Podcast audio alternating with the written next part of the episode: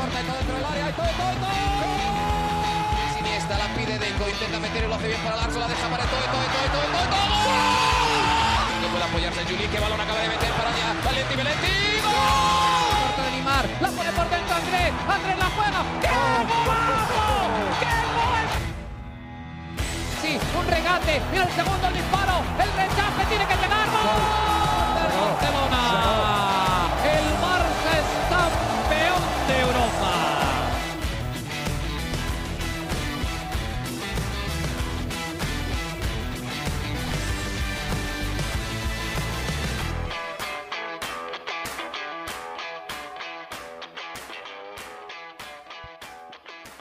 ¿Qué tal amigos de ADN Barça? Bienvenidos a una nueva edición de nuestro podcast. Hoy grabando esto el martes 3 de octubre, casi 4 de octubre, allá en Barcelona, en la previa a lo que va a ser el duelo entre el Fútbol Club Barcelona y el Porto, la segunda jornada de la Liga de Campeones de Europa. Pero antes de entrar en detalles sobre ese partido, vamos a hablar un poco de lo que se vivió este fin de semana en Barcelona en el duelo entre el Barça y el Sevilla. Para eso contamos como siempre con Mariana Guzmán directamente desde Barcelona, que nos va a contar lo que se vivió ese día en el Olímpico de Montjuic y además eh, lo que piensa de lo que dijo Xavi Hernández hoy en la rueda de prensa y qué equipo podemos ver contra el Porto en el duelo quizás más importante o no, depende de lo que diga Xavi, lo que pensemos nosotros de la Liga de Campeones de Europa y de lo que va de temporada para el Barça. ¿Cómo estás, Mariana? Bienvenida nuevamente a nuestro podcast. Hola Alejandro, ¿qué tal? Feliz inicio de semana, aunque para mí casi es un miércoles. casi la mitad. Tengo, exacto, tengo casi la mitad de la semana, casi mi medianoche, pero para mí siempre es un gusto comenzar o arrancar la, la semana cubriendo al Barça, hablando del Fútbol Club Barcelona. Además que, bueno, no hicimos el episodio el lunes porque ve- lo veíamos mejor hacer esta previa después de la rueda de prensa de Xavi Hernández. Así que aquí estamos para llevarles, por supuesto, información del Fútbol Club Barcelona. El partido del viernes tuve la oportunidad de, de cubrirlo, que muy bien, Alejandro, tu pronunciación de Montjuic, molt bé. ahí voy, ahí voy, me cuesta, me cuesta, pero ahí voy. Muy bien. Eh, mira, eh, un inciso antes de hablar del partido. Te explico, te quiero poner un poco de contexto, porque el Estadio Olímpico de Montjuic tiene al lado al Palau Sant Jordi, que es un lugar donde se hacen conciertos y donde, por supuesto, también tiene un aforo importante, ¿no? Dentro, dentro de la ciudad. Entonces, una de las cosas que se tenía que, que, o que se valoraba era el día en que finalmente coincidiera un concierto y un partido del Fútbol Club Barcelona. Te hago, te pongo más un en detalle. Para ¿Quién subir a cantó el Montjuic, viernes? había un concierto de Sabina, Oh, sí es verdad, sí es verdad. La gente de ESPN acá en Estados Unidos estaba hablando todo el partido de Sabina, es verdad. Ah, de verdad.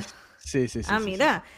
Bueno, había un concierto y para ponerte más en contexto, como te decía, para subir a Montjuic puedes subir por la escalera tradicional de toda la vida o por escaleras mecánicas. Entonces, eh, te imaginarás el nivel de aglomeración que había entre la gente que subía al partido del Fútbol Club Barcelona y la gente que iba al concierto. Mucha, mucha, mucha gente, Alejandro. De verdad que me, me tardé en llegar porque además había como un atasco en la zona, en todos los alrededores. Por si fuera poco, había una parte de la Gran Vía que estaba en obras, bastante, bastante complicado llegar. O sea, cuando llegué sentí que estábamos en verano, 40 grados, porque hacía tanta, había tanta gente que hacía Wow. un calor intenso. Entonces, nada, eso fue, o sea, ya llegar fue un logro. Ya llegar al estadio fue como cuando me senté en mi sitio y fue como, wow, lo, lo logré, no lo podía creer. Y eh, comentar de ese partido, y también quería comentarlo en, en este episodio, comentarlo contigo, porque mm, no lo llegamos a hablar y muchas veces, y muchos en el grupo de ADN Barça nos preguntaban o nos comentaban sobre este tema, Cierto. sobre lo que fue este suceso, esta declaración, esta actitud del Sevilla, ¿no? Con el Fútbol Club Barcelona en relación a lo. Es una respuesta, entre comillas, al caso Negreira. Ujú. Yo quiero hacer una primera acotación que creo que es clave, que es un caso que sigue en curso. Es decir, no hay una condena, no se habla todavía de eh, inocente o culpable. existe la presunción de inocencia, que significa que se es inocente hasta que se demuestre lo contrario. Y si bien van y vienes información, todavía no hay una sentencia que califique al Fútbol Club Barcelona como eh, culpable. Dicho esto, esto está en curso. Si tú, o sea, tú como equipo y como persona, tú puedes tener favoritismo, puedes tener empatía, puedes llevarte bien con quien tú quieras y eso es algo absolutamente personal. Que decidan no asistir a la comida de directivas, bueno, que decidan tener otro lugar en el, no estar en el palco, vale, es un, como ese, se le, hizo un feo al equipo, pero ya decir que es por eso, ya, utilizar la palabra corrupto, hmm. yo creo que, yo creo que sobraba se le fue de las manos, ¿no? Ese... Me pareció un error, me pareció un error por lo que te digo, o sea, si vamos al, al, papel, si vamos a lo que es real a día de hoy, a nivel jurídico, no hay para que catalogues em, como corrupto a un equipo con el que históricamente has tenido una relación correcta. No quiero decir que tiene que ser la mejor porque al final negocio es negocio, equipo es equipo, pero si ningún otro equipo ha hecho esto, ¿por qué tiene que venir el Sevilla a hacer este ridículo que a mí me parece que, estuvo muy feo, además, en un, en un partido en, en, en Barcelona? Me pareció un despropósito a nivel comunicacional. Me parece que el Barça hizo lo correcto al romper relaciones, que en efecto es algo más protocolar que cualquier otra cosa, aunque si bien es cierto que eh, tanto en el fútbol como en la vida te conviene tener aliados, ¿no? Llevarte bien con las personas, etcétera. Pero, pero bueno, porque, porque abro con esta, con esto aparte porque quería comentarlo y hablarlo contigo, porque claro, el ambiente en el estadio, yo he tenido la oportunidad de cubrir otros Barça-Sevilla y no había esta actitud hacia el equipo. Obviamente, todo el partido se escucharon todo tipo de insultos, de cánticos contra el Sevilla, y bueno, la tenían, o sea, si ya tenían, si ya le tenían ganas a Sergio Ramos, por ser Sergio Ramos, ¿no? Obviamente, por ser Sergio Ramos, por, por su historia, por supuesto, con, con el Real Madrid, ese día era, mira, desde que sonó su nombre en la megafonía, no, no, no, paraban, no paraban de escuchaba, Se escuchó en la televisión el abucheo, ¿no? Es que fue monumental. Cada vez que tocaba el balón también. Cada vez que tocaba el balón, por ejemplo, la diferencia, obviamente, con un jugador que fue muy, muy importante y muy querido aquí en Barcelona, con Rakitic, ¿no? Que eh, llegaba con, con, los colores del Sevilla una vez más, ¿no? Le, vino a Barcelona ya ya otra temporada más en la, en la que eh, lleva estos colores y siempre lo reciben con mucho cariño. No fue la excepción en, en, esta, en esta oportunidad, pero con Sergio Ramos era, mira, importante eh, el tema. Y, bueno, la guinda del, pastel, ¿no? Por así decirlo, fue ese gol en propia puerta de Sergio Ramos que estaba intentando hacer su, su trabajo, ¿no? Defendiendo, quería despejar un balón, una jugada además con, con Lamín, con Fermín, y eh, se hace ese gol, le gritaron tonto, tonto, que aquí tonto en España no es como tonto en Latinoamérica, es que, que es como lo más naif y lo más ah, tonto, no, no, aquí tonto es algo Tiene feo. Un significado un poco más fuerte, ¿no? Sí, total. Y bueno, le gritaron muchas cosas a Sergio Ramos que en un punto yo dije, wow, qué, qué duro, ¿no? Como, como jugador también llegar a un, a un terreno tan hostil. Y mm, yo no sé, yo creo que el Sevilla, lo digo desde el respeto y desde el respeto de querer sentar una distancia con el club que, que tú quieras, ¿no? O sea, está bien pueden poner una distancia con el club que quieran, con el Barça, con el Real Madrid, con el que sea. Eso yo lo entiendo y lo respeto. Pero ya calificativos, dar por dar por hecho que va a salir que el Barça es o no es, es que eso no le compete al Sevilla ni a nadie. Entonces, nada, eh, quería comentar esto, ¿no? De, de, de esta actitud del Sevilla que inclusive a mí como equipo también siempre me ha gustado mucho el Sevilla, ¿no? Lo, lo, que han ido mm, haciendo a través de los años y esto me pareció un despropósito a nivel de, de directivas, a nivel comunicacional. No sé si, si tú lo ves igual, no sé cómo te sientes tú al respecto, si lo viviste intensamente como yo. no, no. Obviamente la distancia hace que, que uno se separe un poco del... Además, el, no sentir ese ambiente crispado eh, hace que, que, obviamente el partido estaba intenso porque estaba muy bueno, a pesar de que era un 0 a 0, era un 0 a 0 con, con mucha intensidad y situaciones del juego. Yo lo que creo, obviamente, estas... Eh, actitud del Sevilla en la previa al partido tiene que ver también con los reportes que salieron durante la semana, un poco, eh, y, Xavi lo creo que lo manejó muy bien diciendo que esto va a seguir saliendo y lo van a seguir sacando y van a seguir extendiendo porque además genera morbo, genera views, genera todo y es todo, todo, todo por, por generar un poco más de, polémica, ¿no? Alrededor de esto, ¿no? Y yo estoy de acuerdo contigo, creo que el Sevilla es un club además que de esos que creo que hablo por los dos y por los que leo ahí en el grupo también de WhatsApp, un, club que al, que respetamos y admiramos porque han sido incluso capaces de competir en la liga en ciertos momentos hasta por el título, con unas plantillas obviamente mucho menos valiosas que las del Fútbol Club Barcelona, la del Atlético de Madrid o la del Real Madrid, ¿no? Además han podido tener una hegemonía en estas dos últimas décadas en, en la eh, Europa League. Es impresionante el cómo dominan ese torneo el año pasado con un equipo que parecía que se caía a pedazos y terminaron ganando ese torneo. Tienen esa mística, ¿no? De, equipo competitivo. Y bueno, pero una cosa es el equipo, la institución y otra quienes la dirigen, ¿no? Exactamente. Hay, que quizás separar un poco eso eh, para, para, los aficionados. Eh, y y, creo que es lo, como lo veo, ¿no? Se equivocan, se precipitan quizás, se dejan llevar por el momento, quisieron complacer a un sector de la afición del fútbol en España quizás, y quizás lo que hicieron fue hundirse ellos en, una arena movediza que si se siguen moviendo y siguen diciendo cosas a ser peor. E, era mejor el silencio, quizás a veces el silencio dice algo, ¿no? Es mejor decir, sabes que no digo nada al respecto, me quedo callado voy a la cena, pero me mantengo mi distancia y lo dejamos así, muy protocolar todo, muy diplomático y ya, hasta ahí. Lo limito al mínimo y punto, ¿no?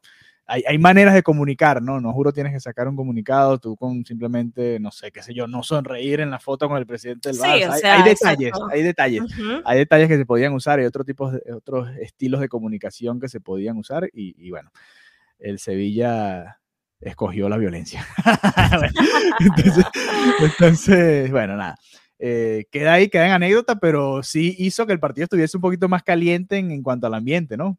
Eh, más allá de que no tiene nada que ver con lo que suceda dentro de las líneas, por supuesto que, que te genera ese morbo de querer ganarle ahora y en el propio grupo decía, ahora hay que hacerle cinco goles, ahora hay que golearlos. claro, claro, bueno, ese eh, feeling que vi en el grupo, multiplícalo por mil y así estaba el estadio. Así estaba el estadio entonces. Bueno, eh, fue un partido complicado, ¿no? El Sevilla eh, al Barça después de esas goleadas 5 a 0. le han tocado tres rivales que le han complicado muchísimo al Barça, ¿no? Además siguen llegando las lesiones, sigue complicándose la situación. Eh, bueno, por suerte el Barça saca de la cantera jugadores con calidad como Fermín, que jugó un partidazo, eh, termina siendo clave, aunque no, participó directamente en la jugada del gol. Eh, un partidazo lo que jugó Fermín. Y el Barça termina sacando tres puntos importantísimos, ¿no? Después de haber sufrido para, para mantenerse, estaba de líder a la espera de lo que sucedía con el Girona y el Real Madrid, y al final, bueno, mira, me equivoqué, el Girona y el Real Madrid. Bien, muy bien, por favor. Qué maravilla. El Girona, muy bien. Se me olvida. y al final fueron tres puntos importantísimos, ¿no? Más allá de que llegó el, señor autogol. El Barça había tenido mala suerte también, ¿no? Con el partido contra el Mallorca, Joao Félix estrella un balón en el poste. En este partido también una jugada espectacular de Cancelo que termina en otro poste de Joao Félix. Nos tocaba también un poquito de suerte, ¿no? y a veces eso en el fútbol es necesario para ganar los encuentros. Sí, eh, ahora que, vuelve la Champions, que es la competición más bonita, o bueno, sí, la, la, que yo creo que todos disfrutamos muchísimo, ¿no? Además, por supuesto, de la liga, pero la Champions tiene otro, otro feeling, ¿no?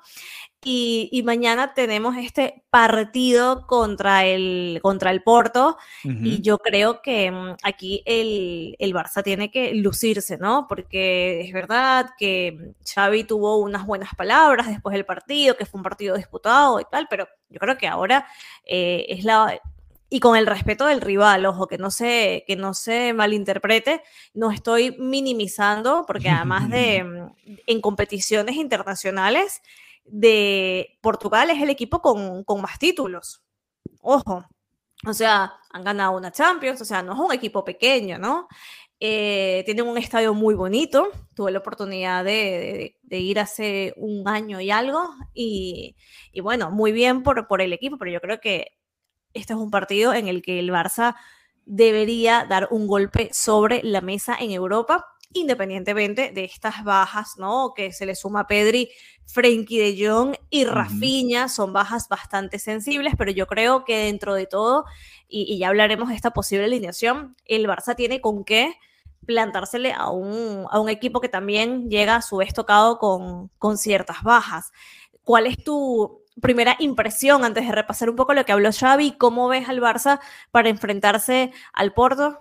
Bueno, yo, yo, yo opino igual que tú. Eh, eso de las bajas que tiene el Porto es clave porque nosotros obviamente seguimos a nuestro equipo y, y, nos enfocamos. Bueno, no, llegamos con bajas a este duelo, entonces, bueno, quizás no hay que pedir, no, a ver, el rival también llega con ciertas bajas importantes y eso, por supuesto, condiciona el partido y hace que los dos lleguen en igualdad de condiciones, diría yo.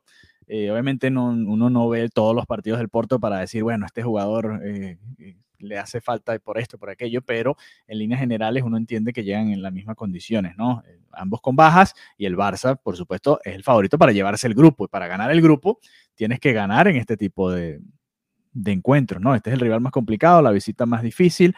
Eh, y, al Barça le ha costado muchísimo fuera del Camp Nou, del Camp Nou, fuera de su estadio en Barcelona, en la Champions, sacar este tipo de resultados. Y estos son el tipo de partidos con los que puedes empezar a romper esas rachas, ¿no? esos momentos negativos en Europa.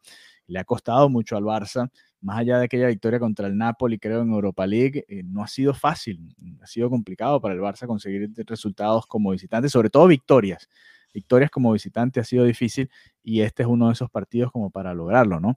Eh, tú mencionabas tres bajas que por supuesto son fundamentales. Y lo bueno es que a pesar de esas bajas, todavía Xavi tiene como para poner un, equipo bastante competitivo, eh, un once titular como para ganarle al Porto allá en Portugal. Entonces, vamos a ver, vamos a ver. Yo creo que hay que exigirle igual, por supuesto. Es el Barcelona, como dice Xavi. Eh, es una exigencia constante, es tener que ganar todos los partidos que juegas en la temporada, aunque eso obviamente es imposible, pero esa va a ser la exigencia de un club como el Barça y en este tipo de partidos, como esta visita a Portugal, al Porto, bueno, eh, es de esos partidos que, se tienen que ganar y dar un golpe sobre la mesa, ¿no? Eh, es importante porque además está el fantasma aunque uno no lo quiera pensar, está ese fantasma de las eliminaciones anteriores. Son dos años consecutivos quedando fuera en la fase de grupos. Tienes que quitarte eso de encima, ¿no? Ganar y estar tranquilo. Si pierdes este duelo, aunque no lo quieras y aunque los otros dos rivales no luzcan tan fuertes, tú em, empiezas a, a dudar, ¿no? Empiezas a pensar, bueno, ¿será o no será? ¿Se clasifica al menos? ¿No se clasifica al menos? Y, eso te va, aunque tú no lo quieras pensar, está ahí en el fondo del cerebro en alguna parte, porque ya son dos eliminaciones seguidas. Sí, le preguntaron a Xavi por esos fantasmas y él decía que, que, no habían tales fantasmas, que él lo asumía con muchísima naturalidad, con muchísimas ganas, que son retos y que ellos no llegan con ese miedo futbolístico, sino que al final llegan con en un buen momento con la intención de ganar estos tres puntos. También decía que él no se sentía cansado, que está, él, él entiende, ¿no? Lo que es la, la, presión, pero que igual los motiva, porque también hablaban sobre estos 100 partidos como entrenador del Barça, y él dice algo que también creo que es clave en, en la vida, ¿no? Yo, yo extrapolo todo del fútbol de la vida y de la vida del fútbol, ¿no? Es así, es así, es así. Exacto, yo hago la comparativa, y él decía, mira, yo he aprendido a no estar demasiado eufórico cuando va bien, ni al revés, ¿no? Como típico que cuando uno le va muy bien, uno está muy arriba y cuando de repente no te va tan bien, pega el bajón. Entonces, el equilibrio y también lo que te da esa estabilidad emocional es saber eh, tener ese, ese equilibrio, ¿no? Que cuando ganas ni eres el mejor, pero cuando pierdes tampoco, tampoco eres el peor. Y yo creo que trabajar eso con esa naturalidad es muy importante para Xavi como líder, ¿no? Como, como director de, de este equipo. Así que también me parece súper, em, súper importante. Yo creo que ya ahora no habría que pensar en, en esos fantasmas, te lo digo sinceramente, y también lo, lo decía él, ¿no? Mira, tenemos a jugadores que están familiarizados con la Champions. Sí. Hablaba de Gundogan, hablaba de, de Cancelo, ya es un equipo que, que ya tiene más tiempo con él. También tiene la parte de los jóvenes, ¿no? Que te pueden dar esa vitalidad, ese desparpajo, esa... mm, Irreverencia eh, también. ¿no? Sí, exacto. Creo que más que desparpajo, eh, Además no esa natural- traen, no traen esa maleta, ¿no? No, no tienen esos recuerdos, simplemente están llegando al club y tienen la ilusión de, de ganar y ya, ¿no? Exactamente. Entonces yo creo que también es súper clave el rol de estos jóvenes, que hablando de jóvenes, Gaby me da demasiada risa porque la actitud de Gaby en la cancha es como si él fuera un veterano, o sea, le Sí. grita a Lewandowski. Tú, tú puedes entender, Alejandro, que Gaby le grita a Lewandowski. o Sí, sea, tiene carácter, ¿no? O sea, es así como, ah, no, es como, ¿qué? Pero ya va. Este, este hombre, tú estás viendo quién es. ¿Cómo que le vas? Obviamente todo en plan compañerismo, ¿no? Cosas del fútbol, pero me quedo loca de la actitud de Gaby, que es un niño. Entonces, bueno, Gaby igual es un jovencito, ahora la Yamal, que mm, que hablaba muchísimo que si va a ser titular, que si no va a ser titular. Y, y bueno, lo que comentábamos también de, de Fermín, al final está muy bien poder voltear a la masía y sacar jugadores con este nivel es una muy, muy buena noticia para el club y esto es parte de, de lo que plantea el club y de lo que es el verdadero ADN Barça, que muchas veces y siempre que me invitan a algún eh, a hablar de algo del, del Barça, pero el ADN Barça, pero Xavi, es como algún día les explicaré que no es solamente lo que la gente entiende como el tiki-taka, o sea, que va, Sí, sí. que va mucho más allá. Nosotros, di- diles, Mariana, nosotros hicimos un episodio hace años, ¿te acuerdas? Explicando un poco de qué va esto, ¿no? Vamos a tener que actualizarlo, ¿no? Y, y pasarlo porque de verdad que enlace, siempre me dicen, ah, Mariana, pero entonces, y, y no, esto es una constante, y no voy a decir quién me lo dice siempre porque le tengo bastante aprecio, pero Yo sé quién es. Saludos, ¿Quién? saludos porque es amigo, colega. El. No, pero no, dijimos que no vamos No, a no decir lo vamos a decir, ok, ok. Pero bueno, entonces siempre, siempre me dice, bueno, Mariana, es que Xavi tuvo que aceptar que ya el ADN, yo que, es que no entienden de qué va esto. Entonces, bueno, Sí, vamos es a que- es que- culturizar, vamos a culturizar a la gente y lo hacemos con gusto para que me dejen de preguntar eso en cada en vivo, en cada live, en cada cosa que me invitan, me hacen la misma pregunta. Este es un ejemplo de eso. Obviamente el fútbol ha evolucionado, obviamente el mercado de fichajes, o sea, no, no podemos escapar de lo que es la realidad de- del fútbol actual, Pero poder voltear y sacar jugadores de esta calidad te indica que se están haciendo las cosas como se tienen que hacer. Exactamente. Y, y, a ver, mucha gente cree que el ADN Barça es jugar como el Barça de Guardiola todos los partidos. Exactamente. Obviamente es imposible. Y, y ese equipo es un equipo que marcó una generación impresionante y probablemente irrepetible, ¿no? Talento. Irrepetible, por supuesto, es absolutamente irrepetible, porque ya solamente tener a Messi y a Guardiola juntos es, ya es algo que hace que, o sea, ya, y, y- y nombrando solamente a dos integrantes, ¿no? Eh, todo, todo, todo el equipo era un espectáculo. Entonces, claramente es irrepetible. Que eso Bueno, a es ver, otra cosa que dicen. Ah, Demos un Me paso al fui costado. Por sí, otro lado, me fui pero por nos otro lado. regresamos, nos regresamos a Portugal, nos regresamos a Portugal, estamos aquí en el Estadio Tudragao. Eh, ¿Cuál crees que va a ser el 11 entonces para este partido? Ajá. Hay menos opciones, Hablemos- ¿no? Eh, Los debates cada vez se reducen más con todas estas Claro, bajas. con, con las lesiones. Y por eso, Alejandro, ¿te acuerdas cuando estábamos en el verano hablando del tema de los fichajes? Pero sí, ¿cuántos por esta posición, que esta posición? Y te decía, la temporada es muy larga, ¿no? Precisamente Sí. por esto, porque luego comienzan a caer las lesiones. Obviamente, Marc-André Ter Stegen siempre fijo bajo los palos. El público ama, valora y aplaude a Ter Stegen. Como no, sí, básicamente hace todo muy, muy bien. Entonces, obviamente, Ter Stegen, como siempre, en la portería. Cancelo, Alejandro. Valde. Y yo pensaría que Koundé y Christensen. Que repita entonces la, línea defensiva. No va a rotar en defensa para ti, Xavi. Es que no sé, porque como Araujo no estuvo, no sé si de repente lo saque como titular o lo tenga ahí al pie del cañón, ¿no? Como para contar con él en, cualquier caso. Pero yo no, yo pensaría que, que no. En la medular, bueno, Uriol, Gundogan hmm. y Gaby. No, no, no tenemos eh, muchas dudas, ¿no? Precisamente. No, ahí eh, la por, única estas bajas. Sería, y ataque Levan. ¿Sería? Ah, ya. Eh, Fermín, Fermín. Y, y, en ataque, sí, sí, y en ataque, em, Lewandowski, obvio. Eh, Joao Félix, que estuvo también en, la, en, la, rueda de prensa con, con Xavi Hernández. Y yo pensaría que Ferran Torres, que, esto, que este sería el, el once titular. No sé si coincides, ves un ataque distinto, ¿cómo, lo ves tú? Yo cambiaría a Ferran Torres por Lamin, porque me parece que eh, Ferran ha sido más productivo desde el banco y quisiera darle más minutos a Lamin desde el comienzo.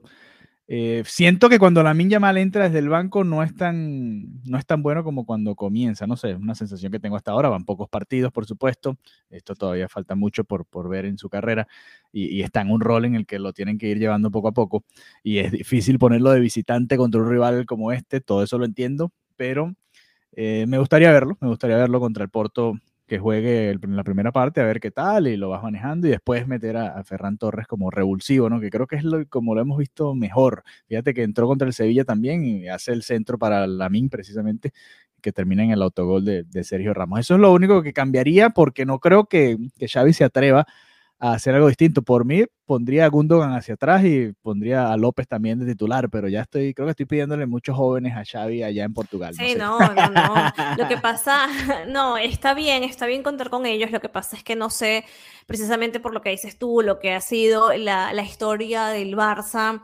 en, en, la Champions en los últimos dos años, no sé si sea como para arriesgarse y llegar como entre comillas plan, en plan voy sobrado, ¿no? Porque no viene siendo el caso.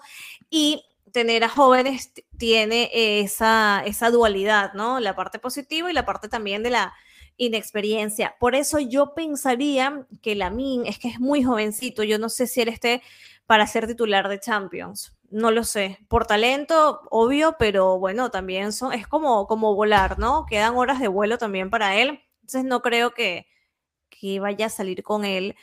Mm, dependiendo de, de cómo fluye el partido, obviamente pienso que, será tomado en cuenta, pero como titular tengo todavía mis dudas.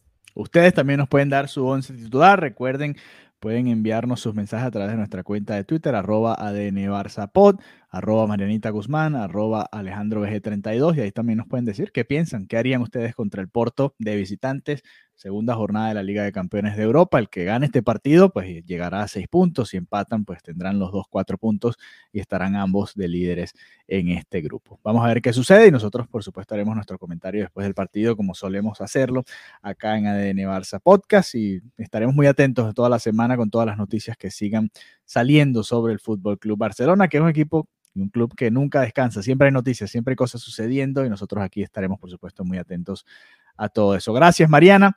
Gracias a todos ustedes por escucharnos y nos reencontramos pronto nuevamente por esta vía. Hasta la próxima. Adeu.